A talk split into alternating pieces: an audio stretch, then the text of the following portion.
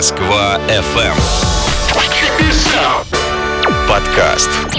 Привет! В ближайшие несколько минут пять самых обсуждаемых и заметных событий этой недели. Погнали! Пятое место. Звезду «Что, где, когда» Михаила Скипского обвинили в домогательствах к школьницам. По словам девушек, он занимался этим годами.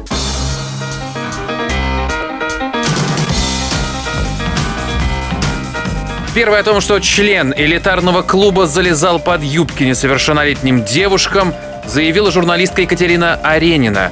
В своем твиттере она рассказала, что когда ей было 15 лет, знаток приглашал ее пить кофе в кафе и пытался поцеловать, а также трогал за ягодицы.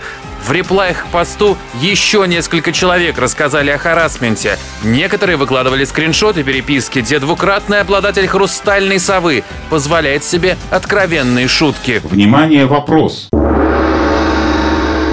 Правда это или нет? На этот вопрос Скипский не сумел ответить за минуту, даже за дополнительную, но воспользовался помощью клуба. Некоторые его коллеги выступили в защиту знатока. Например, Равшан Аскеров назвал его примерным семьянином и порядочным человеком. Четвертое место.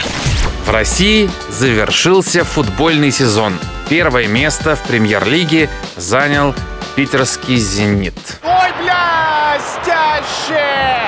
Блестяще! На втором месте «Локомотив». Оба клуба получили путевку в групповой этап Лиги чемпионов. В Еврокубках также сыграют Краснодар, ЦСКА и Ростов. Из-за пандемии часть матчей в этом сезоне так и не состоялась. Некоторые игроки заразились коронавирусом, поэтому команда пришлось посадить на карантин. Вот это поворот! Следующий сезон начнется уже 8 августа, при этом состав премьер-лиги не будет расширен до 18 команд, как планировалось в начале года. Высший дивизион покинут Самарские крылья Советов и Оренбург. Вместо них элиту российского футбола пополнят Волгоградский Ротор и подмосковные Химки. Третье место. Госдума приравняла к табачным изделиям электронные сигареты, кальяны, вейпы и другие системы нагревания табака. How dare you! В последний день весенней сессии депутаты одобрили законопроект, который висел на рассмотрении парламента долгих три года. Документ постоянно дорабатывали и пересматривали. Однако итоговая версия распространяет на кальяны и вейпы те же ограничения, что и на обычные сигареты. Чего-чего? Теперь в общественных местах нельзя курить вообще ничего. Запрет на кальяны и вейпы касается в том числе кафе и ресторанов. По новым правилам всем тематическим заведениям придется закрыться в течение трех месяцев.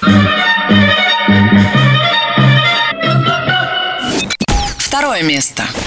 Центральный банк России понизил ключевую ставку на 25 базисных пунктов до 4,25% годовых. Это исторический минимум. В регуляторе уверены, что цены не будут расти.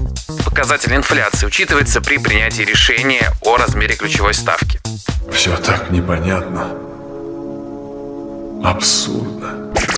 В сообщении Центробанка говорится, что траектория восстановления экономики может быть неустойчивой из-за падения доходов, низкого спроса и осторожными настроениями бизнеса. Чего ждать? Снижение ставок по кредитам и снижение процентов по вкладам, то есть доходность будет пониже. Следующее заседание по ставке регулятор проведет в середине сентября. Первое место. Как говорили на Москве ФМ, так и произошло. С 1 августа возобновляется международное сообщение. Кайфуем, сегодня мы с тобой кайфуем. На первом этапе рейсы будут выполнять только из трех городов – Москвы, Питера и Ростова-на-Дону. Пока границы открыли только с тремя странами – Великобританией, Турцией и Танзанией. Вот это прикол! Логика, наверное, такая. Великобритания для чиновников и бизнесменов, Турция для всех, Танзания просто поржать. Власти говорят, что список в ближайшее время будет расширяться.